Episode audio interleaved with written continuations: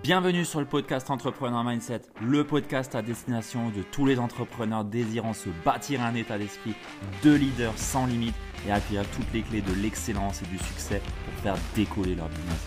Je suis Ludovic Duquer, coach d'entrepreneur et j'accompagne mes clients à viser l'excellence au travers de leur business en se bâtissant un mindset de leader qui dépasse toutes les limites pour construire une activité prospère, authentique et surtout une vie pleine de sens et d'abondance.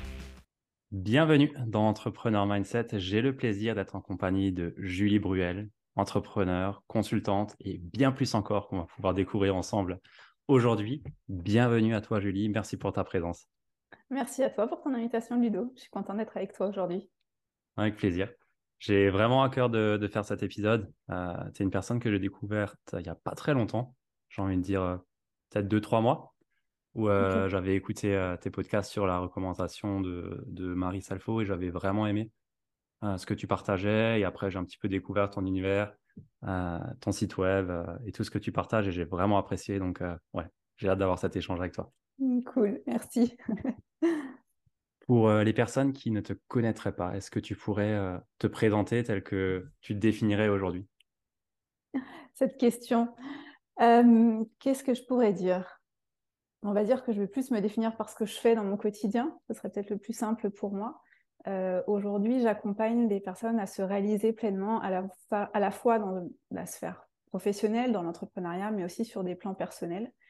Et voilà, cette interview qu'on fait ensemble tous les deux, elle n'est pas non plus anodine par rapport à, une timeline particulière parce que ça, fait, ça faisait dix ans que je faisais du business coaching et j'ai vraiment décidé d'amorcer une transition. Et on va en parler mmh. ensemble aujourd'hui, je crois. Euh, qui est d'œuvrer autrement euh, dans l'accompagnement. Donc aujourd'hui, je m'appuie beaucoup plus sur ma médiumnité, mes perceptions extrasensorielles pour pouvoir guider euh, mes clients et mes clientes. alors qu'avant, j'utilisais plus des techniques de coaching et surtout des techniques de coaching de dirigeants parce que j'ai mmh. principalement cette casquette-là. J'ai accompagné beaucoup de, de dirigeants dans le corporate, mais aussi sur la sphère digitale. Donc voilà un petit peu ce que je fais aujourd'hui. Ok tu disais juste à l'instant des outils de coaching de dirigeants. tu fais une différence entre des outils de coaching pour, j'ai envie de dire, un entrepreneur ou même, on va dire, de façon générale, du live coaching et un coaching de dirigeants Oui, pour moi, il y a plusieurs éléments qui sont différents. notamment la posture du coach, qui est quand mmh. même, quand on travaille avec des personnes qui ont beaucoup de pouvoir, beaucoup de responsabilités, il y a quelque chose dans la posture qui est ajusté pour le coach. En tout cas, moi, je l'ai travaillé et c'est quelque chose aussi que, sur lesquels j'accompagne mes, clients coachs qui ont envie d'accompagner des dirigeants. Et après, au niveau des outils, euh, justement, c'est là où, euh, avec le temps, j'ai pris conscience aussi de mes perceptions, de mes facultés. Parce que quand mmh. tu as des personnes qui sont extrêmement brillantes, euh, parce que quand on est dirigeant et qu'on gère des très grosses entreprises qui sont dans le CAC 40 ou autres, euh, tu ne peux pas adresser euh, les problématiques de la même façon qu'avec euh, quelqu'un de, je vais pas envie de dire lambda, mais quelqu'un qui, qui n'a pas ce genre de responsabilité. Donc moi, ça m'a aussi obligé à non seulement développer des outils, mais aussi à affiner encore plus mes perceptions pour pouvoir les guider au plus juste.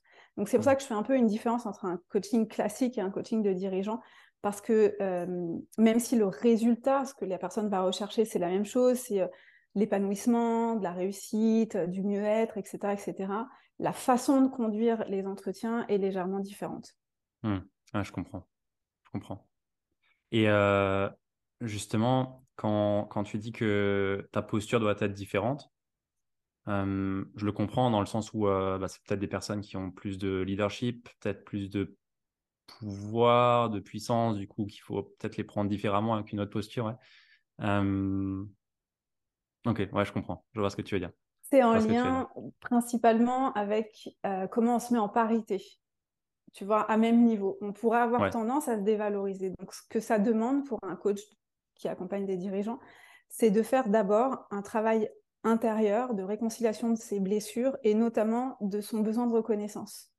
Parce que ce qu'on va projeter généralement sur la hiérarchie, quelle que soit la hiérarchie, c'est-à-dire que n'importe quel salarié qui rentre dans une entreprise, à un moment ou à un autre, a un boss, et ce qui va se jouer de façon inconsciente avec ce boss, c'est en lien avec le besoin de reconnaissance, donc l'énergie masculine, donc le patriarcat, le père. Donc ça veut dire que quand on est coach de dirigeant, qu'on a envie de travailler avec des personnes qui ont cette figure paternelle dans l'entreprise, ça veut dire que nous, on doit être très au clair avec qui on est, notre valeur, et on ne va pas remettre, nous, notre pouvoir personnel dans les mains de ce dirigeant. Et donc, c'est tout ça qui se joue, en fait, dans la relation de coach, de dirigeant à dirigeant. C'est comment est-ce que, peu importe qui est la personne, même si elle est très connue, même si elle a beaucoup d'influence, même si, même si, même si, hmm. tu arrives en coaching et tu, es, tu te sens d'égal à égal même si jamais tu vas atteindre les résultats que la personne a obtenus dans sa vie, parce que tu n'es pas là pour ça. Donc, tu vois, il y, a tout un, basculement à faire intérieur de revalorisation de soi, indépendamment des résultats, mais avec une euh, confiance absolue, j'ai envie de dire, que je suis la bonne personne pour pouvoir les accompagner là où ils ont besoin d'aller. Ok, je vois, ça me parle. Merci. Je t'en prie. Euh, du coup, tu as passé euh, dix années à faire du business coaching, différents domaines. Euh, je sais que tu étais dans le luxe et ça, ça se voit même à l'image que, que tu as cette touche. dans le domaine du web aussi. Et récemment, tu avais dit que tu arrêtais spécifiquement le coaching et que bah, voilà, tu allais sous une autre forme changer tes prestations. Est-ce que tu peux m'en dire un petit peu plus sur le déclencheur, sur ce qui t'a poussé à faire ce, mouvement? Ce qui m'a poussé à faire ce mouvement, c'est une recherche personnelle euh, que je conduis depuis des années de découvrir un peu plus qui je suis. Et en fait, euh, le coaching a été une première réponse pour moi, de me connaître, de savoir, OK, comment est-ce que moi je pourrais atteindre tel objectif? Le coaching, c'est très en lien avec l'atteinte du résultat, c'est très en lien avec la matière, c'est très en lien avec la transformation de sa vie et ça m'a beaucoup aidé. Et puis, de par mon expérience plutôt spirituelle, de par des méditations, des connexions, euh, j'ai eu accès à d'autres formes d'informations et surtout, j'ai eu des réponses à des questionnements que j'avais depuis toujours et que je ne comprenais pas. Je te donne un exemple très simple. Qu'est-ce qui fait que moi, du haut de mon 1m60 à à peine 30 euh, piges, je vais réussir à avoir des postes dans l'industrie du luxe comme Dior où généralement ce sont des personnes beaucoup plus expérimentées, beaucoup plus âgées qui vont les avoir. Comment est-ce que moi, du haut de ma trentaine, j'arrive à coacher des dirigeants qui ont 50 ans et plus euh, et qui viennent à moi et qui me font confiance pour les accompagner? Donc tout ça, ça a été des vrais questionnements d'aller chercher qu'est-ce qui se passe à un niveau plus subtil, à l'intérieur de moi, dans mes énergies, et qui m'amène en fait à avoir ces résultats dans ma vie. Donc j'ai eu depuis toute jeune, je suis une extra sensible, je capte beaucoup les informations, je capte les émotions. Donc, ça a été un chemin aussi pour moi de décortiquer un petit peu tout ça. Qu'est-ce qui m'appartient, qu'est-ce qui appartient à l'autre? Et puis, mon chemin spirituel n'est pas forcément euh, mainstream dans le sens où j'ai pas fait des tonnes de stages, je suis pas allée, euh, tu vois, partir euh, faire des stages au Pérou, prendre de l'ayahuasca, parce que j'ai pas cette vision de la spiritualité. Pour moi, la spiritualité doit être liée au quotidien, à la matière, à comment est-ce que je vis mieux ma vie. Et en fait, c'est cette exploration-là par le biais de méditation, de connexion, où je me suis redonné les autorisations pour de nouveau avoir accès encore plus à ma médiumnité. J'ai toujours été très intuitive, j'ai toujours suivi un petit peu ce, feeling qu'on peut tous avoir, mais ça a été comme progressivement, je me suis autorisée à aller ouvrir des portes à l'intérieur de moi qui étaient là et qui ne demandaient qu'à être réouvertes, parce que je pense que c'est des processus qu'on a tous et auxquels on peut avoir accès si on souhaite. Ce sont des, mmh. accords intérieurs. Donc c'est ça qui s'est passé pour moi. Euh, j'ai travaillé en méditation active, j'ai envie de dire, sur ce sujet depuis le mois d'avril. Et ça m'a mis, voilà, euh, je ne sais pas, plus de six mois à ce que dans la matière, dans mon quotidien, je sois prête aussi à assumer de me détacher, d'avoir une forme de détachement. Ok, bah je, ne vais plus pratiquer comme ça. Donc j'ai eu la chance d'avoir des clients pendant cette période-là. J'ai eu beaucoup de one-one qui sont rentrés, c'était assez fou. Euh, comme tu sais, ok, tu es prêt, maintenant tu vas voir les clients. Donc, bien sûr que en façade, on faisait du business coaching, mais dans les séances, j'étais déjà connectée à ma médiumnité, j'avais déjà accès à beaucoup d'informations. Donc, ça a été comme avec beaucoup de douceur, la transition s'est faite et ça a eu beaucoup de sens aussi où je me suis dit, bah en fait, j'ai toujours œuvré comme ça. J'appelais ça coaching et j'utilisais les outils de coaching, les process de coaching avec, tu sais, les structures et tout. Ouais comme quand on est un coach certifié euh, où on travaille avec certains critères euh, de ICF. Euh, et en fait, c'était comme, bah non, maintenant, je laisse tout ça de côté. C'est magnifique, ça m'a aidé, ça m'a fait énormément grandir. J'ai eu la chance d'accompagner des personnes extraordinaires grâce à ces outils. Et aujourd'hui, c'est un nouveau chapitre de mon histoire que j'ai envie d'écrire. Ok. Donc, euh, si, je comprends bien, c'est euh, une transition plus d'un point de vue euh, dans, dans, le fond de l'utilisation de, enfin, plutôt dans le cheminement de tes accompagnements qu'une transition de métier au final. Au final, tu accompagnes toujours les personnes, pardon, toujours les personnes qui ont des activités au final, en quelque sorte, à se développer eux-mêmes pour développer l'activité, si, si, je le comprends. Exact, c'est tout à fait correct. C'est une évolution de ma pratique. Ouais. Euh, qui va forcément amener des nouvelles personnes, puisque mmh. tout le monde ne raisonne pas avec cette approche. Mais la finalité reste la même. Je suis très connectée au monde des affaires et au monde de l'entrepreneuriat, et je trouve qu'il y a beaucoup de souffrance, que ce soit dans la mmh. sphère du corporate ou que ce soit dans la sphère entrepreneuriale. Donc ma quête, ça a toujours été de remettre de l'humain, de la douceur. On n'a pas besoin de souffrir pour atteindre des résultats.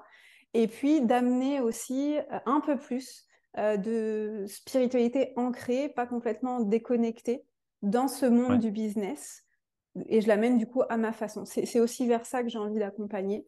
Donc, c'est une évolution. Il n'y a pas de rupture. Et d'ailleurs, ça ne se sent pas euh, ni dans ma communication. En tout cas, moi, je le vois pas, je le vis pas comme ça. Et puis, j'ai mmh. eu, voilà, j'ai un, flot de clients qui, qui continuent, qui, qui, étaient là avant et qui continuent de travailler avec moi maintenant. Tu vois, il n'y a pas eu de, OK, on arrête, on met tout à la poubelle. Et c'est ce que je, recommande aussi quand on fait des changements, comme toi aussi tu es en train de, le vivre. Souvent on se dit ah mais je dois tout mettre à la poubelle ou ce que j'ai fait avant c'est pas si bien. Et dans mon approche, qui est une approche en lien avec l'industrie du luxe parce que je l'ai travaillé euh, pendant de longues années, c'est de capitaliser sur le patrimoine. Le patrimoine de notre entreprise, c'est le patrimoine de notre marque, c'est aussi notre histoire, c'est ce qui nous constitue. Et pour moi, il y a une vraie fierté à récupérer dans toutes nos histoires passées. Donc aujourd'hui, je dénigre absolument pas tout ce que j'ai vécu à la fois en tant que salarié dans l'industrie du luxe et puis après en tant que coach de dirigeant. Au contraire, c'est un socle solide sur lequel je m'appuie et puis je vais venir sublimer encore plus mon activité avec des nouvelles, tu vois, c'est comme des nouvelles étincelles que je viens ajouter, euh, des, nouvelles cordes à mon arc. Et quelque part, les personnes que tu accompagnes avant, en fait, en tant que coach avec purement les outils du coaching, ils étaient aussi attirés par cette façade de toi, je pense. Tout à fait. Parce qu'on choisit un coach aussi par, euh, pour qui il est, pour ce qu'il incarne, pour ce qu'il fait. Et euh, ça passe par la communication, l'expression de soi. Donc je pense que ouais, c'est une transition qui a dû bien se, se passer aussi. Oui, oui, oui, c'était. J'ai beaucoup travaillé par le, bouche à oreille. Je suis entrepreneur depuis 2016 et je suis... j'ai amorcé ma transition sur les réseaux en 2019. Et les dirigeants venaient à moi, tu sais, c'est de la recommandation, du bouche à oreille, et on me disait, mais tu fais toujours ton truc avec les émotions, avec les énergies. Donc, si tu veux, oui, il venait parce que j'avais déjà ça. Mais je me cachais. Je, me cachais derrière, voilà, c'est du coaching, c'est professionnel, je suis coach certifié, ça rassure, tu vois, le mental. Et moi, la première. Et aujourd'hui, c'est comme, OK, maintenant, on n'en a plus besoin. On peut, on peut hmm. faire autrement. Est-ce que vous êtes prêts? Je vois. OK, c'est intéressant. Et ça, me parle beaucoup. Ça me parle beaucoup parce que euh, moi aussi, j'utilise pas que les outils de, coaching et je le fais à, ma sauce, en fait, à, comme moi je le sens, à un peu de clairvoyance aussi, parce que bah, quand tu vois des choses, euh, bah, je m'interdis pas de le dire non plus. Euh, pas dans le sens, euh, je te dis de faire ça ou autre, mais ce que je vois, ce que je perçois. et ça peut bien sûr être utile, je trouve. Donc, ouais, c'est dommage de s'en priver et d'en priver les personnes qu'on accompagne. Ok, ça me parle bien. Exactement.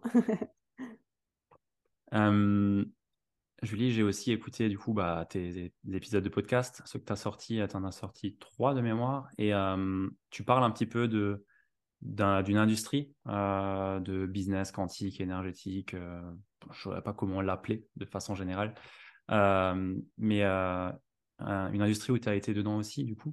Et ouais, je vois énormément de personnes graviter autour de, de ces modèles, presque des, ouais, des personnes d'influence, j'ai envie de dire des gourous presque, euh, quand on peut lire certains posts. Euh, et je voudrais savoir un petit peu comment est-ce que toi, tu as fait pour euh, sortir de ces influences, comment tu as fait pour te détacher de ça et justement te rendre compte qu'il y a peut-être quelque chose qui cloche en fait dans, dans, ces, dans ce business model.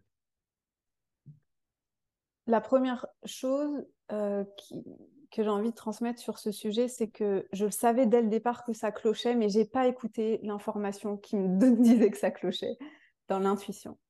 Euh, donc, je pense que j'avais besoin de le vivre, notamment pour pouvoir permettre aussi à d'autres personnes qui sont rentrées dedans d'en sortir, d'avoir les clés.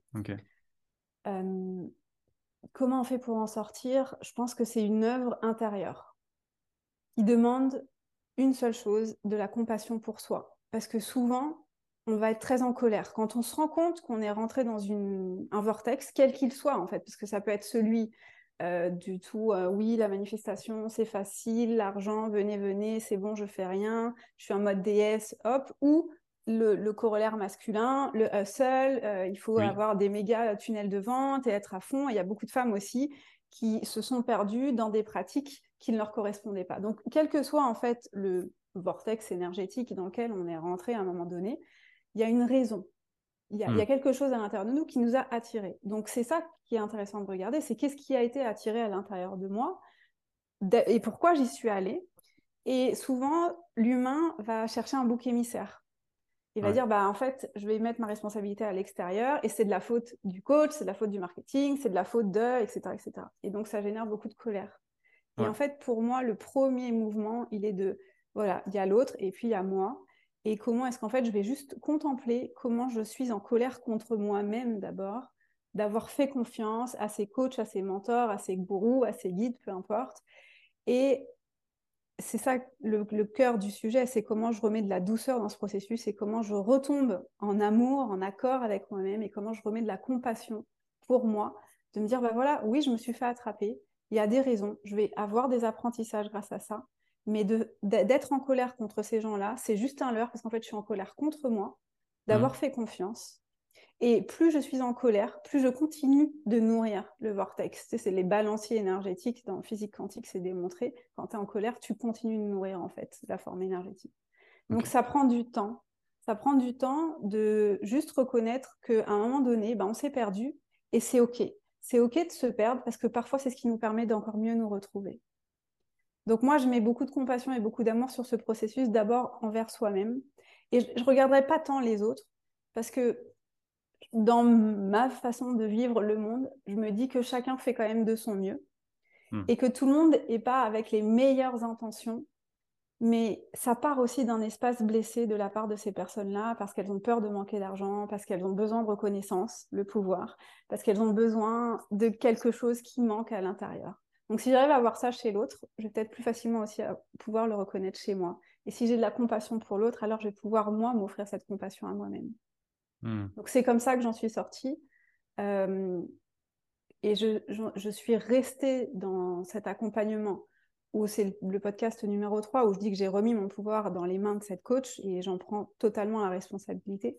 Et le choix que j'ai fait, c'était de continuer d'être dans l'accompagnement avec elle pour pouvoir moi reprendre mon pouvoir que j'avais déposé dans cet espace-là pendant l'accompagnement.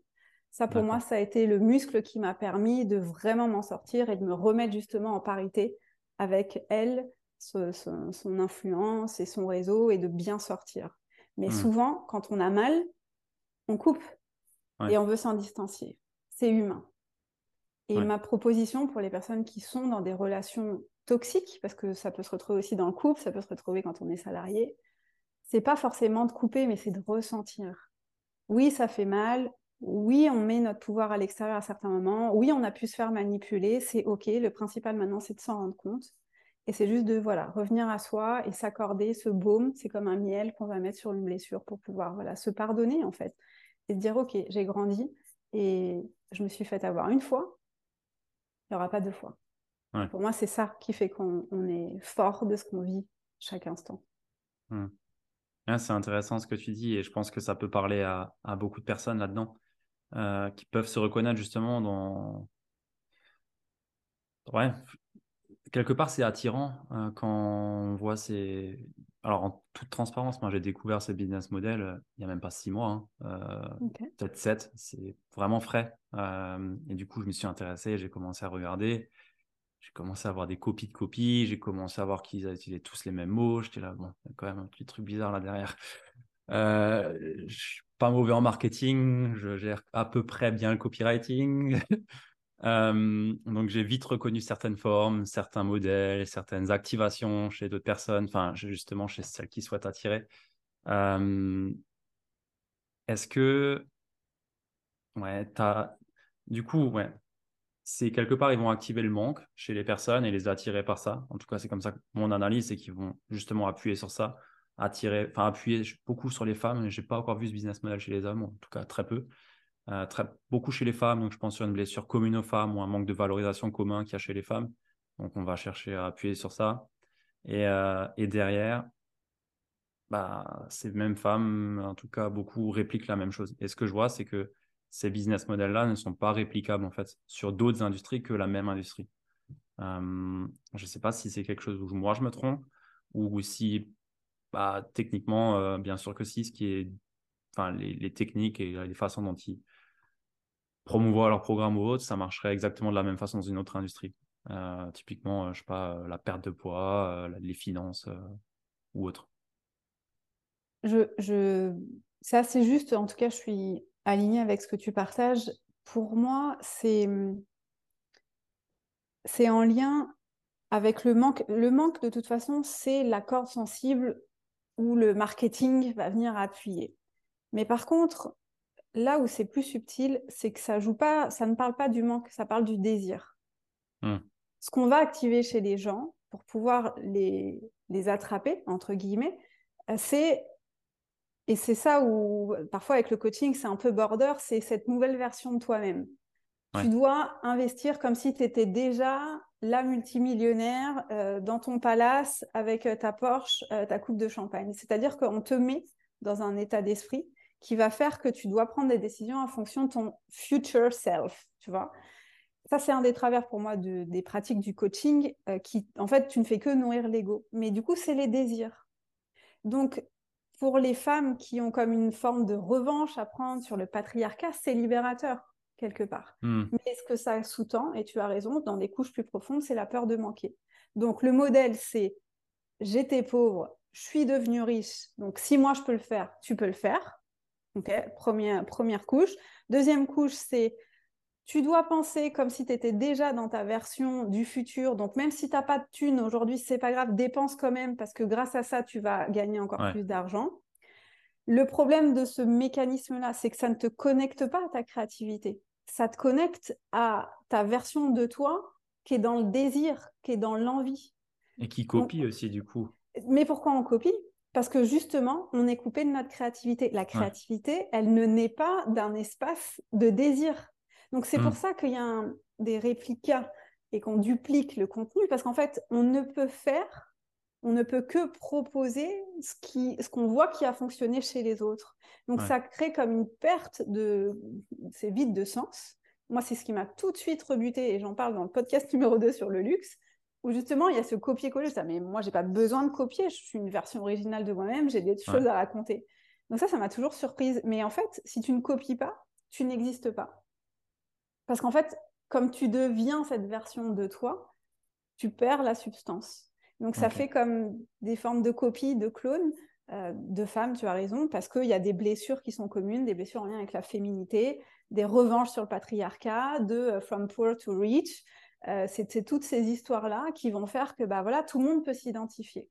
Hmm. Est-ce que ça marche sur les hommes? Ils sont moins dupes parce que c'est pas la même chose. Il y a eu un courant un peu similaire qui était plus dans le hustle, euh, des tunnels de vente, on va vendre, euh, tu vois, avec la force, on va convaincre, on va faire du phoning, on va, on va pourrir les gens, on va faire de la grosse démarche bien commerciale. Et ça, ça n'a pas trop plu aux femmes. Du coup, tu vois, c'est comme, voilà. C'est l'inverse direct, quoi. Exactement, c'est la polarité masculine tordue qui amène maintenant la polarité féminine tordue. Et en fait, la voie de justesse, c'est la voie du milieu. Et ça fait un petit moment que ça dure. Et c'est des courants qui viennent des États-Unis, les deux parce que les États-Unis sont très très forts pour le marketing. Là, on parle que d'un marketing. C'est comment j'ai des talents et comment je fais savoir que j'ai des talents. Et ils sont très forts. Ce sont des fréquences. Ils, savent maîtriser ça parfaitement bien. Donc nous, on est un peu en retard en France. Donc on récupère ça, tu vois. Donc voilà, oui, il y a les nouveaux millionnaires qui arrivent parce qu'ils ont trouvé la formule magique et ils la dupliquent. Est-ce que ça peut marcher dans l'industrie du fitness? Je pense que d'une certaine façon, ça fonctionne quand tu vois le avant-après. J'étais grosse, j'ai maigri, tu vois, bah, faites comme moi. Tu vois, c'est, il y a toujours ce désir qui est mis en action qui fait que, bah voilà, si moi je suis l'incarnation de ce changement, vous pouvez le faire aussi. C'est hmm. pareil dans les investissements. en immobilier, tu vois. Euh, ouais, c'est vrai. Masculin, mais on te dit voilà, j'avais, j'avais pas d'appartement avant, je me suis lancée, maintenant j'ai 10 appartements, regarde, et j'ai des revenus passifs et je travaille pas. Donc il y a tout un, un mindset internet qui est pas lié à cette industrie qui veut te vendre comme ce que moi j'ai appelé un peu les paillettes, tu vois, on te vend du bling pour activer tes désirs, mais en fait tes hmm. désirs ne sont que l'expression de ton de tes blessures. de, ce qui, est creux chez toi, ouais. de ce qui est creux, de ce qui manque. Du coup, bah, qui à l'intérieur de toi veut ça? Et c'est ça la vraie question en fait, c'est qui veut devenir millionnaire? Qui veut avoir des revenus passifs en fait? Et du coup, c'est creuser et c'est qui à l'intérieur de moi? C'est qui la voix dans moi qui pense ça? Mmh. Mmh. Ouais, ça, ça me parle et euh, je pense que je mettrai les liens de ton, de, ton podcast dans, dans, la show note. Euh, mais les personnes qui se, se reconnaissent là-dedans ou qui ont peut-être, euh, ouais, sont peut-être dans ces schémas-là, euh, dans, dans, ces vortex, bah ouais, allez écouter ce que, ce que tu as pu partager parce que ça va sans doute bien parler. Même si là, ça parle déjà, je pense, à pas mal de personnes, mais ouais. Ça a été libérateur. C'est pour ça que j'ai mis, j'ai pas encore enregistré l'épisode numéro 4 parce qu'il y a eu beaucoup de retours sur cet épisode. Il y a eu des prises de conscience, il y a eu des larmes, j'ai eu beaucoup, beaucoup de, femmes, principalement des femmes qui ont été touchées en fait par ce vortex-là. Et c'est vrai que ça a été très libérateur. Donc, si on se sent dans des sphères d'influence, quelles qu'elles soient, on peut le transposer de par mon expérience et mon témoignage. Mmh, oui, complètement. Et c'est une des raisons pour laquelle j'ai vraiment apprécié ton, ta personne et ce que tu proposes aussi. Mmh, merci beaucoup. Avec plaisir. Euh, moi, franchement, ça me, ça me sidère parce qu'en plus, euh, enfin, les, tarifs que ces personnes proposent, j'ai aucun problème contre les prix ou quoi. Chacun met le prix qu'il veut, mais franchement, entre nous, c'est osé. il y a de l'audace derrière. Hein. C'est vraiment. Ouais. C'est la loi de l'offre et de la demande. ouais, c'est. Ouais, carrément, ouais. Ouais, chez moi, il y a un truc qui vient me, qui vient me, me chatouiller sur ça, tu vois. Dans le, en termes de, justice, tu vois, je me dis, c'est pas possible, quoi. Après, c'est aussi euh, des techniques en lien avec le marketing de luxe. Oui, bien sûr. Pour ça que... Tout, est, ouais, bien sûr. C'est pour ça aussi que ça cueille facilement, parce que en termes de crise et, ce, cette industrie a explosé en 2020 au moment du Covid. Pourquoi? Bah, Parce qu'on était dans le pire moment du vortex de down, de peur, de manque, de tout ce que tu veux, de maladie. Et les gens ont eu peur. Et en fait, l'industrie qui est refuge, ça a toujours été, ça sera toujours, c'est l'industrie du luxe en période de crise. Donc, c'est aussi une tendance de capitaliser sur une nouvelle forme de luxe euh, qui amène euh, les paillettes et l'image, tu vois. Donc, euh, c'est bien joué, honnêtement. Et moi, enfin, franchement, j'ai aucun problème avec les personnes qui sont derrière ces industries. Quelque part, elles sont, elles sont malines. Enfin, malines, malin. C'est bien joué. D'un point de vue entrepreneurial, honnêtement, bah, c'est ah, bien fait. Et ça part, ça part d'une bonne intention, comme tu as pu le dire. Je suis aussi partisan de, de cette pensée-là. Elles font les choses bien comme elles le pensent pour elles et comme elles le pensent pour les autres. C'est pas dans l'intention d'arnaquer ou quoi, mais pour autant, bah, certaines personnes peuvent y aller pour les mauvais mauvais, euh, mauvaises intentions, justement. Tout à fait. Euh, c'est ce qui est important de garder en conscience que on reste maître de nos responsabilités et c'est pas parce qu'on rentre dans un programme dit voilà qui peut nous faire euh, miroiter des choses que bah, pour autant la responsabilité elle, est chez eux maintenant. En fait non c'est toi qui as ta responsabilité c'est à toi de co-créer ce que tu veux avec toi et toi en fait. Exactement exactement. C'est important de le rappeler. Merci pour ça. Ouais. Ok j'ai envie de te demander un petit peu, avec du recul, euh, maintenant ça fait 10 ans que tu es dans l'industrie de l'accompagnement et du coup depuis 2016 euh, pour, euh, pour ton compte. quels ont été un petit peu pour toi les, facteurs qui font qu'aujourd'hui tu en es là? Qu'est-ce qui a fait que bah voilà, tu es résiliente, que tu as, on va dire, roulé ta bosse? Parce que 2016, ben, c'est quand même déjà, on va dire, dans les personnes âgées, entre guillemets, de la, du domaine, tu vois? Euh, qu'est-ce qui a fait euh, qui, je suis, euh, même si c'est peut-être ça pourrait surprendre par rapport au message que je peux amener aujourd'hui, mais je suis quelqu'un d'extrêmement déterminé.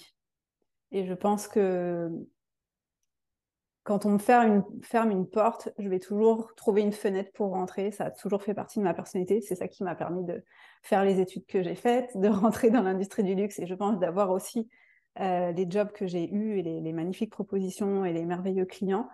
C'est qu'à la fois, je sais où est-ce que j'ai envie d'aller parce que j'ai un drive intérieur très fort j'ai une très très grosse capacité de travail. Donc même si aujourd'hui je travaille beaucoup moins qu'avant, mais j'ai une force de travail qui fait que j'ai pas peur de passer à l'action. Euh, c'est ok pour moi de me tromper parce qu'il n'y a pas d'échec, il n'y a que des apprentissages. Donc je préfère me tromper mmh. vite et me tromper plein de fois, mais au moins j'apprends. Euh, j'ai pas peur de de me lancer, tu vois, euh, j'ai fait, euh, j'ai testé plein de choses dans mon business en ligne parce que avant je travaillais avec le bouche à oreille. Donc, hormis l'inconfort d'être devant des dirigeants, des comités de direction, et ça peut être très inconfortable de faire mes propres séminaires, d'être chahuté, tu vois, euh, comme on peut l'être par des personnes dans le monde du corporate. Pour moi, c'était hyper confort. Mes premières années d'entrepreneuriat, mon chiffre d'affaires, j'ai fait les 100K, je ne sais même pas comment je les ai faits. Enfin, c'était, c'était, j'ai jamais voulu ces résultats que j'ai eus, en fait. Mais c'est juste que pour moi, j'estime que hum, j'ai des compétences, j'ai des talents, j'en ai conscience. Et ça aussi, tu vois, c'est une valorisation de soi. Et hmm. quand c'est plus OK pour moi, c'est plus OK. Donc j'ai dit non beaucoup de fois dans ma trajectoire. Euh, j'ai dit non à L'Oréal, j'ai dit non à Dior, j'ai dit non à des clients, euh, j'ai dit non à beaucoup de monde pour pouvoir me dire oui à ce qui était juste pour moi. Et ça fait grincer beaucoup les dents. les gens sont pas trop contents, la famille peut-être pas trop non plus. Mais en fait, je vis pour moi. C'est ma vie, c'est ce qui est important pour moi. Et aujourd'hui, ma boussole, c'est ma justesse.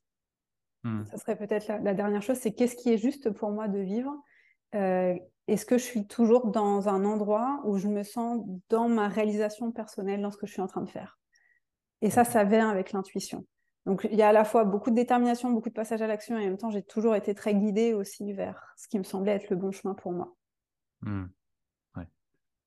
C'est bien de le noter, parce que quelquefois, justement, tu vois, on, on peut se dire bah c'est facile pour euh, pour Julie, ça c'est fluide, ça coule par rapport à ce qu'on peut voir en fait, par rapport à la communication que tu peux avoir ou autre. Et euh, ben pour avoir vu beaucoup d'entrepreneurs euh, sur ce podcast maintenant, c'est un facteur qui revient souvent. C'est bah, la détermination, c'est le travail, c'est justement quand on sait qu'on veut quelque chose et que c'est juste pour nous, ben, on y va et on va passer par les dix chemins qu'il faut. S'il faut prendre dix chemins, on les prendra quoi qu'il arrive quoi en fait. Et c'est important de le, souligner. Ouais. Ça met aussi un petit peu de, un peu de lumière sur ce qui est réellement, en gros, euh, ce qui fait réellement, en fait, qu'on peut tenir, qu'on peut réellement réussir, qu'on peut réellement avancer. Ok, tu l'as peut-être dit au début. Tu as fait euh, rapidement 100K, euh, tu sais pas trop comment. Il y a du travail derrière aussi. Sinon, il ne serait pas arrivé non plus dans la main. mais ouais, ça. J'ai travaillé sur mon expertise. En fait, je pense que contrairement à beaucoup d'entrepreneurs, comme moi, je n'étais pas sur les réseaux, la seule chose que je pouvais travailler, c'est comment je peux être une coach d'excellence et amener des résultats extraordinaires à mes clients. Et en fait, ça a été, comme c'était, c'est ma passion, tu vois, c'est, je m'appliquais les outils à moi, à l'école de coaching, j'étais la meilleure élève, en même temps, j'étais salariée, donc tu vois, c'était comme, ok, c'était ce qui me nourrissait. Donc, j'ai pas cherché à être autre chose que ce que je suis, en fait, et j'ai juste suivi ce qui me passionnait. Et pour moi, c'était le coaching et le coaching de dirigeants et travailler dans des, grosses entreprises et accompagner en mmh. fait la transformation. Donc, c'est aussi mettre son focus au bon endroit. Et il y a beaucoup d'entrepreneurs, et surtout quand on est en ligne, où on va se perdre. Et pour moi, j'ai jamais vécu l'entrepreneuriat comme étant difficile. La seule période qui a été difficile pour moi, c'est quand je suis arrivée sur les réseaux. Parce qu'en fait, tu as tellement d'informations contradictoires que tu oublies ton propre, ta propre guidance de ce qui est bon pour toi. Donc pour moi, l'entrepreneuriat, euh, ça a été plus facile pour moi d'être entrepreneur que d'être salarié, parce qu'en fait, j'ai suivi ce qui me semblait euh, être mon chemin. Mais la période la plus difficile, ça a été 2019-2020. Parce que pour moi, c'est, tout, c'est la jungle. Internet, c'est une jungle. Et tu as tout et son contraire. Et euh, tu as quelqu'un qui va dire il faut poster tous les jours. Quelqu'un qui va dire non, ne poste pas tous les jours. Quelqu'un qui va dire fais des lives, fais des vidéos, fais des podcasts, fais des ok, mets-toi, t'es corporate, va sur LinkedIn, et puis en fait, euh, j'étais sur Instagram, puis après je suis allée sur Facebook, et puis après, et là, mais comment on fait pour vivre dans cette jungle en fait? Et moi, j'ai jamais eu ces questions à me poser au départ. Donc, si tu veux, j'ai une assise d'entrepreneur mmh. qui est solide, versus tous les entrepreneurs qui se lancent en ligne et qui, du coup, ils perdent leur cap, leur boussole. Moi, j'ai pas eu ça. Donc, quand mmh. j'ai des moments de doute, parce que j'en ai, moins maintenant, mais je me souviens que je suis une entrepreneur et j'ai coaché des dirigeants et c'est ça qui me ramène. J'ai un, ancrage solide. Il faut pas oublier aussi qu'Internet, c'est dur, c'est difficile. Mais justement, tu disais en, 2019-2020, quand tu es arrivé sur Internet, c'était la jungle. Comment tu as fait justement pour brousser ton, débroussailler le chemin euh, qui était juste pour toi? Ah, bah, j'ai cherché des coachs, j'ai cherché plein de coachs et j'ai arrêté plein de coaching parce que as, non, non, non. Euh, j'ai pris un coach en janvier 2019, une, femme, et euh, j'avais pris, c'était mon premier coaching high level, tu vois, j'avais payé 18 000 euros. Donc pour moi, je sortais, euh, tu vois, c'était pas rien, hein, c'était mes premières années 2019, oui, ça faisait trois ans que j'étais entrepreneur. Et, et, du coup, voilà, elle avait fait un TEDx, elle avait un super site internet, elle n'était pas hyper populaire, mais tu vois, il y avait. Et moi, ça m'inspirait, je suis hyper à l'aise en prise de mmh parole en public, j'ai fait des, des plénières et tout ça, des séminaires. Donc ça me parlait beaucoup. Et dans ma tête, c'était je veux faire mon accompagnement avec elle. Ça a duré euh, neuf mois. Et pour moi, j'étais convaincue que pendant ces neuf mois, j'allais sortir mon site internet. J'étais toujours dans du corporate coaching. Mais elle, pour elle, elle avait décidé que non. Elle avait décidé qu'en fait, il fallait d'abord qu'on fasse l'accompagnement et que je sortirais mon site internet après. Et pour moi, tu vois, ça, a été les débuts de me dire, mais attends, d'où un coach, il m'empêche, entre guillemets, de faire ce que j'ai envie de faire? Donc j'ai arrêté le coaching et j'ai dit fuck et je suis allée euh, chercher quelqu'un pour développer mon site internet. Et la fin de l'accompagnement que j'avais arrêté, qui était en décembre, euh, le 4 décembre, j'ai sorti mon site internet. Tu vois, comme tu vois, je peux le faire. Donc comment j'ai fait? J'ai testé, j'ai expérimenté, j'ai passé des entretiens et après ma boussole, c'est je le sens, je le sens pas. Et il y a plein de personnes, j'étais comme mais non, c'est pas des coachs, ils vendent du rêve, ils vendent du marketing, ils te font des appels de vente, ils essaient de te refourguer leur truc, mais hmm. derrière c'est du bullshit en fait. Donc ça, j'ai tout de suite été très très lucide sur euh, ce que les gens vendaient et j'ai fait aussi des mauvais investissements. Je me suis trompée, mais c'est ce qui m'a permis aussi de, naviguer quoi. Donc euh, beaucoup d'intuition et beaucoup d'erreurs.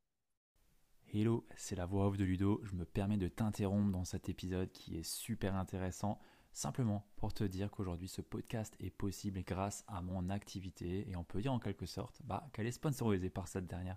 Donc je voulais simplement te faire un petit instant pub pour te dire que bah, aujourd'hui si tu es entrepreneur et que tu veux passer un plafond, que tu veux lâcher tes freins et aller passer un step pour aller développer ton activité, eh ben, je suis peut-être la bonne personne pour toi puisque je suis coach pour entrepreneurs et j'accompagne des entrepreneurs en one-one à développer avec succès leur activité et incarner leur identité d'entrepreneur authentique et prospère visant l'excellence. Si ça te parle, je t'invite à venir vers moi en DM sur Instagram ou à simplement m'écrire un mail sur euh, le mail que tu peux trouver dans la show note et on pourra déjà avoir une très belle discussion ensemble, voir si je suis la bonne personne pour toi et comment est-ce que tu peux avancer. Sur ce, je t'interromps pas plus et je te laisse te replonger dans cet épisode. À très vite. Ciao. Ok. on en a tous des, on a fait tous des erreurs. Oui, c'est ok. Et c'est ok, ouais, c'est ok, ouais. c'est parfait comme ça. ok.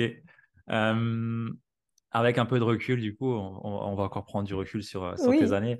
Euh, qu'est-ce qui a été le plus compliqué pour toi euh, dans, ton parcours entrepreneurial? Et du coup, bah, s'il y a quelque chose qui a été réellement compliqué, qu'est-ce que tu as pu en tirer? Je pense que ce qui a été le plus difficile pour moi, donc mon arrivée sur les réseaux sociaux, parce que j'étais pas sur Internet. Donc pour moi, ça a été quand même très, très violent. Mmh. d'arriver, de, je ne pouvais pas poster. J'avais peur de faire un post, pour te dire. Donc ça, ça a été, euh, je pense, euh, une des plus grandes épreuves pour moi, de réussir à avoir cette fluidité et à bâtir une audience. À partir du moment où j'avais trouvé mes clés de fonctionnement, j'ai tout de suite généré du cash, en fait. Il fallait juste trouver, c'était quoi mon biais.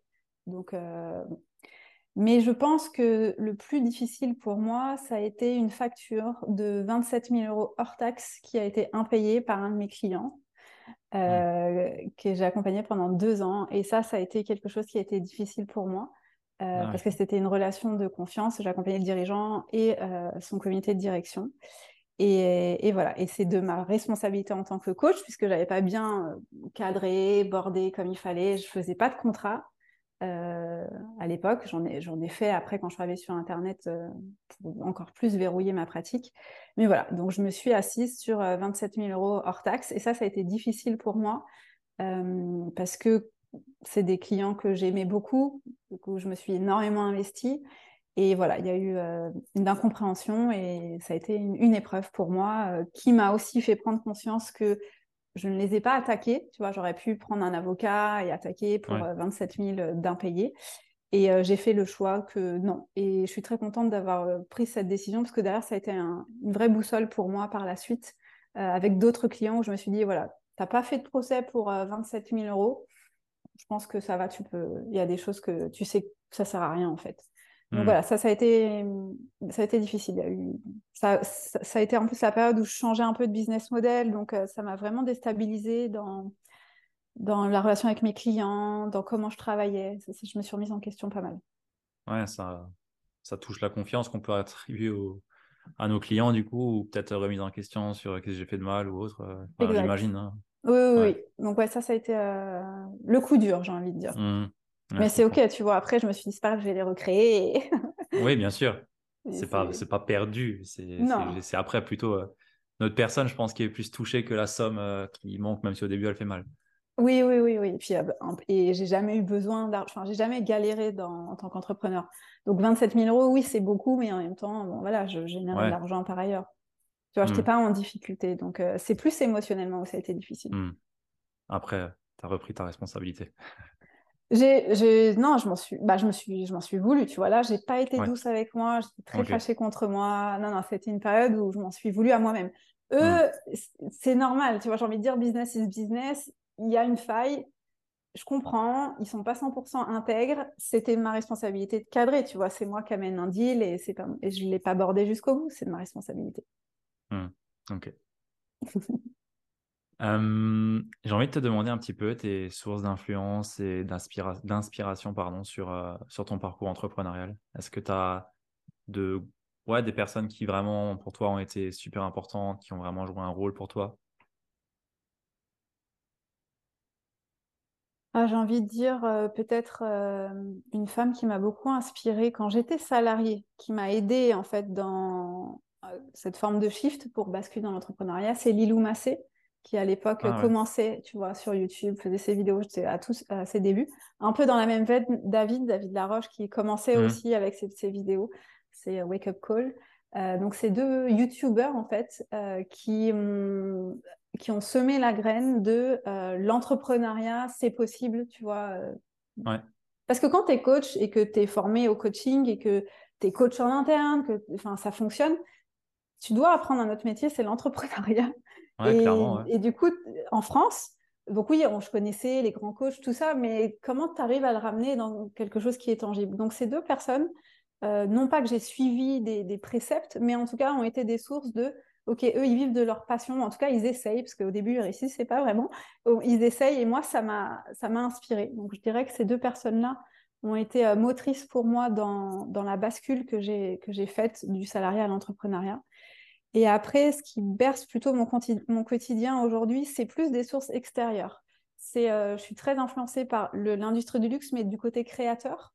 Donc, euh, par exemple, euh, j'aime beaucoup Valérie Messica, qui est une créatrice de bijoux, qui a repris l'entreprise de son père, c'est une diamant, un diamantaire, et qui a, créé un empire qui, qui, fonctionne hyper bien en France et à l'étranger c'est euh, Balmain avec Olivier Roustin qui a repris la marque. Donc, je suis très inspirée par des personnalités euh, qui ont un côté artiste et qui hmm. s'affranchissent des codes existants pour créer des choses complètement en rupture.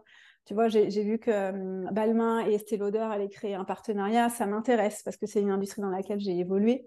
Donc ça, ça hmm. m'inspire. Je suis très inspirée aussi par toute la communauté des transgenres. Par exemple, j'aime beaucoup Meryl B, j'ai lu son livre. Euh, ces personnes qui ont le courage de, s'assumer pleinement et de faire des changements radicaux, comme des changements de corps, euh, pour suivre en fait un appel intérieur. Donc c'est plus en dehors de l'industrie du développement personnel, euh, plus des personnalités un petit peu atypiques, qui ont des vrais partis pris, qui ont des vrais messages à faire passer. Et puis après, mes influences, elles sont très en lien avec le bouddhisme, ouais, tout ce qui est hindouisme, bouddhisme, c'est vraiment là où je vais chercher aussi moi des, des sources d'informations que je remixe bien sûr avec euh, quelque chose de plus contemporain. Mais j'ai un, travail qui est très euh, dans la recherche euh, de ce que je ressens et j'essaie d'aller trouver des textes, des réponses de personnes qui ont fait le chemin avant moi, de sages, et de me dire, ah ok, c'est ça que je ressens, et du coup, c'est ça que je peux traduire, tu vois, c'est aller chercher un petit peu ces repères. Et ça, ça me nourrit énormément. Ok, intéressant. ouais, donc très éloigné. Mon feed Instagram n'est pas rempli de coachs parce que pour moi, tout le monde raconte la même chose. Mais voilà, c'est très bien comme ça. Hein. Euh, ouais, plutôt voilà, des, des, personnalités euh, qui sont pas forcément très connues, mais qui ont des vraies choses à dire. Après, j'ai un côté assez disruptif aussi dans mes messages. Euh, même si je les amène avec beaucoup de douceur, et ça, ça m'inspire beaucoup. J'aime beaucoup Idriss Aberkan aussi, par exemple. Je suis pas d'accord avec tout ce qu'il va communiquer, mais euh, j'aime les personnalités qui osent prendre la parole et dire ça, je suis pas d'accord. Et moi, ça m'aide. Et même si je suis pas d'accord avec tout ce qui est dit, c'est pas grave. Tu vois, je, suis pour cette liberté d'expression, liberté de parole et liberté d'être. Hmm. Donc les personnes qui justement ont un parti et qui qui l'assument et qui le qui portent leur message. C'est ça que je retiens là. Et qui vont jusqu'au bout, tu vois. Euh, euh, une Meryl qui, qui, qui, sent que depuis qu'elle est enfant, c'est un, une femme alors qu'elle a un corps d'homme. Tu vois, c'est comme, waouh, et, et, elle a écrit son livre et c'est tellement de souffrance et c'est ces transformations physiques et du coup, c'est comme, waouh, ça, ça m'inspire. Tu vois, c'est. Mm. Je me dis, ok, bah, moi, j'ai pas la même histoire, mais d'une certaine façon, je comprends, tu vois, le, ce, ce, cri, ce besoin de sortir d'un conditionnement, de comment on est bloqué. Et ça s'amène jusque dans la matière. Tu vois, il y a une incarnation après. Hmm. Ok, je vois, je vois. Euh, j'ai envie de te demander ton meilleur achat ou investissement à moins de 100 euros. Mon meilleur investissement à moins de 100 euros. Hmm. C'est une très bonne question. Je sais pas, la première chose que j'ai envie de te dire, c'est euh, bah, le dernier livre euh, que j'ai lu, c'est le livre de Meryl, parce que pour moi, ça, ça a déposé quelque chose dans ma conscience. Donc, je dirais que c'est euh, souvent des livres qui autobiographiques. ça, ça, tu vois, ça, ça fait éclore comme il y a une lumière ici. Et ça, ça me nourrit beaucoup. Hmm. ça me parle bien, ça. Justement, en termes de biographie, c'est quoi la biographie qui t'a le plus marqué, du coup? Les Thanatonautes de Bernard Weber, j'avais 14 ans et là j'étais comme ok, ça c'est mon monde, ça me parle. C'est, je sais pas si tu connais ce livre. Euh, à l'époque, tout le monde euh, était à fond dans Harry Potter et puis moi je viens avec, euh, c'est la séparation de mes parents. J'étais en quête de sens et j'ai un ami au collège qui me dit il faut que tu lises, il faut que tu lises ce livre. C'est un livre de science-fiction, Bernard Weber, que, ce qui est assez facile à lire. Et les Thanatonautes, c'est les explorateurs de la mort. Et en fait, c'est euh, ils vont euh, faire des expérimentations pour tomber dans le coma et du coup, ils vont expérimenter le continent des morts. Donc, euh, il y a beaucoup d'inspiration des, du livre des morts tibétains, entre autres. Et quand j'ai découvert ce livre, ça a été comme un OK, moi, c'est ça mon truc, tu vois, c'est c'est l'au-delà, c'est l'incarnation, c'est la mort, c'est ça, ça nourrit ma quête de sens. Et à partir de ce livre-là qui a changé ma vie, derrière, j'ai lu euh, la Torah, la Bible. Euh, tu vois, je suis allée chercher, expérimenter, c'est quoi cette histoire de religion et c'est quoi le point commun avec la mort et tout ce qui a été métaphysique, ça a été vraiment pour moi mon, point de départ avec, euh, avec ce bouquin. Et puis après, voilà, j'en ai lu d'autres de Bernard Weber, mais s'il y en avait un seul que j'emmène avec moi, parce que, je ne l'ai pas relu depuis, hein, mais il a été pour moi fondateur dans mes questionnements en lien avec je suis plus qu'un corps physique en fait. Qu'est-ce qui se passe? Quand hmm. demain euh, ma conscience s'éteint, que mon corps peut plus porter d'énergie de vie, il se passe quoi? Et ça, c'est des, discussions qui me passionnent. Ok, intéressant, j'irai voir ça. C'est, j'ai jamais euh, cherché de, de, livre dans ce, dans ce domaine-là, mais je lis toujours deux trois livres en parallèle, donc euh, je pense qu'il y a peut-être de la place pour un livre comme ça. c'est de la science-fiction. Je t'avoue, je ne l'ai pas, relu. T'aimes pas la science-fiction? Non, je suis pas trop fan. ok. C'est pas c'est pas le genre de lecture que où, je plonge vraiment dedans, mais pour autant, euh, j'ai toujours cherché un bon livre de science-fiction. J'aimerais quand même en trouver un une fois, quoi. Ah, donc, euh, bah, ça sera peut-être lui. peut-être, tu me tiendras au courant. ouais, avec plaisir. Et, du coup, c'est euh, une bonne transition pour parler de, de j'ai envie de dire, de mort. si, admettons, il restait plus rien de Julie, plus de formation, plus d'articles de, blog, plus de magazines, plus rien, vraiment plus rien mis à part trois choses. Mmh trois, trois phrases, pardon, ou trois croyances, quelles seraient-elles? Je pense que la première chose, j'entends mon... mes mantras de, de méditation qui m'ont fait beaucoup travailler. C'est euh, le premier, c'est je mérite l'amour, le bonheur, l'abondance. Ça, ce serait la première phrase. La deuxième, c'est que j'ai bien vécu ma vie. Et la troisième, c'est je suis une grande lumière. Et ça, je peux te dire que cette phrase, elle me fait travailler chaque jour quand je travaille sur ma conscience. Et on a tous une part de lumière en nous et ça serait de se souvenir que quand il n'y a plus rien, c'est ça qui reste. Donc ça serait ça mes trois phrases. Très spirituel. Ouais, j'aime bien. Ok. La, la dernière euh, me, parle. Hmm. Merci. Est-ce qu'il y a une question que je ne t'ai pas posée et que tu aurais aimé que je te pose aujourd'hui?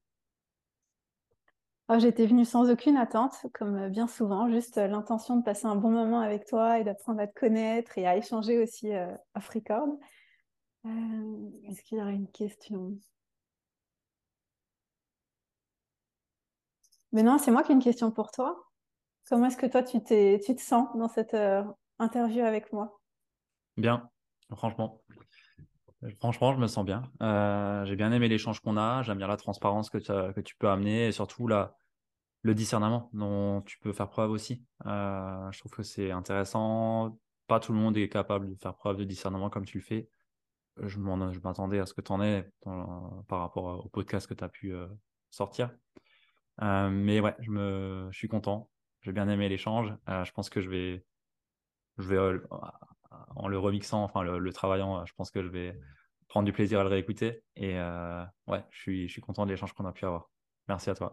Bah, c'est le plus important pour moi et du coup, ça serait peut-être ça la, la, question que tu aurais pu me poser, c'est quel est l'indicateur le plus important pour toi dans ce que tu peux réaliser? Mmh, et, et, du coup, tu vois, d'avoir passé ce moment ensemble tous les deux, euh, et de me dire voilà bah, c'était cool j'ai pu connecter avec euh, Ludovic à un autre niveau j'ai pu apprendre des choses sur toi. Et en fait pour moi c'est vraiment ça le cœur de ce que j'aime faire c'est que grâce à cet échange que j'ai avec toi moi ça me permet de te connaître mais ça permet aussi de me révéler. Hmm. et c'est pour ça que je chéris autant euh, le métier que je fais parce que j'avais écrit quelque chose qui disait que ce sont nos clients qui nous révèlent mais en fait l'humain en face nous révèle et pour moi, c'est ça le plus important. C'est quand j'ai des échanges avec des personnes qui s'intéressent à ce que je peux proposer en toute humilité et qui ont envie d'en savoir plus. Et je, suis toujours en train de me dire, voilà, est-ce que je me sens bien? Est-ce que je me sens euh, comprise, accueillie, acceptée? Est-ce que je passe un bon moment? Est-ce que je suis à l'endroit juste pour moi? Et si les réponses c'est oui, c'est que, ok, là, je suis dans ma justesse, je suis dans quelque chose qui est dans une synchronicité, qui est résonnant pour moi. Et ça, c'est abondant. Mmh. Et dans ce que je, comment je vis ma vie aujourd'hui, je vais toujours chercher ça. Je vais toujours chercher est-ce que je suis dans des moments euh, qui me font du bien, qui me nourrissent, qui me régénèrent? Est-ce que je suis dans cette connexion à l'abondance? Tu sais, on a un peu parlé d'argent tous les deux avec toutes ces manipulations de marketing. Ce que les gens recherchent en fait, c'est de la, c'est de l'argent. Mais on peut avoir plein d'argent et pour avoir coaché beaucoup de multimillionnaires, je peux te dire qu'il y a beaucoup de gens qui ont beaucoup d'argent, mais qui se sentent vides à l'intérieur. Et pour moi, ma plus grande richesse, c'est voilà, le moment qu'on a partagé ensemble. Et j'espère que les personnes de ton audience euh, aimeront aussi ce moment. Parce qu'en fait, on est tous les deux vrais ou authentiques. Et dans cette rencontre, à un, instant T, il y a une forme d'abondance, il y a une mmh. générosité de cœur, il y a une écoute qui n'est pas que celle de l'écoute de la tête, mais il y a une écoute du cœur qui est très belle chez toi, qui permet aussi aux autres de se révéler, de se déposer. Et moi, c'est ça que je recherche, c'est ce qui fait la qualité des échanges que j'ai avec les personnes au global dans ma vie intime, mais aussi avec mes clients. Donc voilà, ça serait peut-être ça la question que tu aurais pu me poser. J'ai adoré ta réponse. Merci beaucoup. avec plaisir. Julie, où est-ce qu'on te retrouve? Comment est-ce qu'on entre en contact avec toi?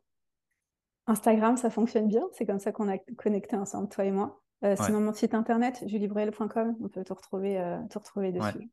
Ok, bah, je mettrai les liens euh, dans, dans, la description. Et d'ailleurs, ton site, il est très bien fait, il est très beau. Vraiment, ah, j'aime bien. Génial, euh, merci. Et ouais, les articles que tu as écrits les, les... sur la partie blogging aussi, je trouve qu'ils sont bien écrits, je voulais te le dire. Euh, ah, c'est simple, mais l'idée, on la, on, la, on la capte vite. Donc, ouais, les personnes qui ont bien aimé notre, notre échange, je vous invite à aller voir la partie blogging ou la partie magazine. Je suis pas encore allé m'abonner, mais ça ne serait tardé, je pense. Donc, allez, voir, allez voir ça, c'est intéressant. merci, merci Ludo, ça me, ça me, touche. Merci beaucoup. Avec plaisir. J'ai une dernière question. Oui. C'est celle que je pose à, à, la fin à tous mes invités. Ok. qui est-ce qu'ils aimeraient bien voir passer après eux sur, sur ce podcast? Ah. Gabriel Sciano, mon mari. ah, chouette. Je suis pas du tout euh, objective. Il n'y a pas de problème, hein, j'aime bien aussi ce qu'il fait. Donc euh. ok, cool. Je pense qu'il a des choses à apporter à notre humanité dans la connexion entre la finance d'entreprise et euh, la justesse, tu vois, de cœur. Et je hmm. pense qu'il a beaucoup de choses à dire et il pourrait être un... très bien dans ton, dans ton espace et, avec toi. Je pense que vous, vous pourriez très bien connecter. Parfait. Bah, je prendrai contact avec lui du coup. J'avais vu, euh, j'avais vu euh, du coup ce qu'il faisait, mais je pense que je crois que je le connaissais avant de te connaître. C'est possible, oui. Bah. Ouais, ouais. Et, enfin, il est moins sur. il, il, a eu plusieurs activités. Il n'est pas que sur Internet. Il a, mmh.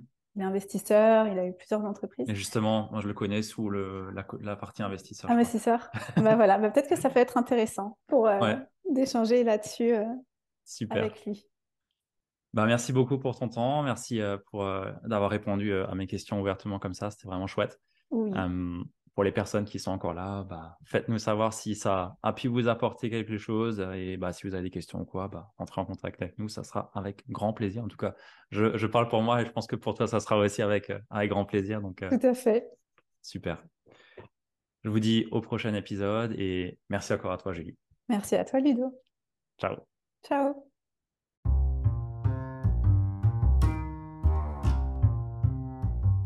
Si tu es arrivé jusque-là, je te félicite, tu fais partie des entrepreneurs les plus déterminés et bien entendu les plus assidus.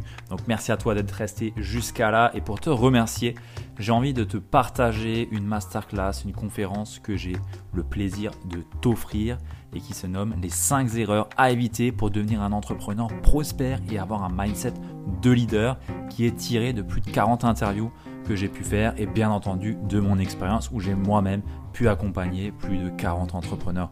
Donc cette masterclass, cette conférence, elle t'est offerte. Il y a 40 minutes de valeur, vraiment. Il y a vraiment de la valeur. C'est des choses que je dirais à mes clients sans retenue et c'est ce que j'ai envie de te partager. Donc tu as le lien juste dans la show note, donc dans la description de cet épisode de podcast. Et si ça ne fonctionne pas, je t'invite à venir me voir sur Instagram et je t'enverrai ça directement dans ta boîte de réception. Sans plus tarder, je te retrouve de l'autre côté. A plus, ciao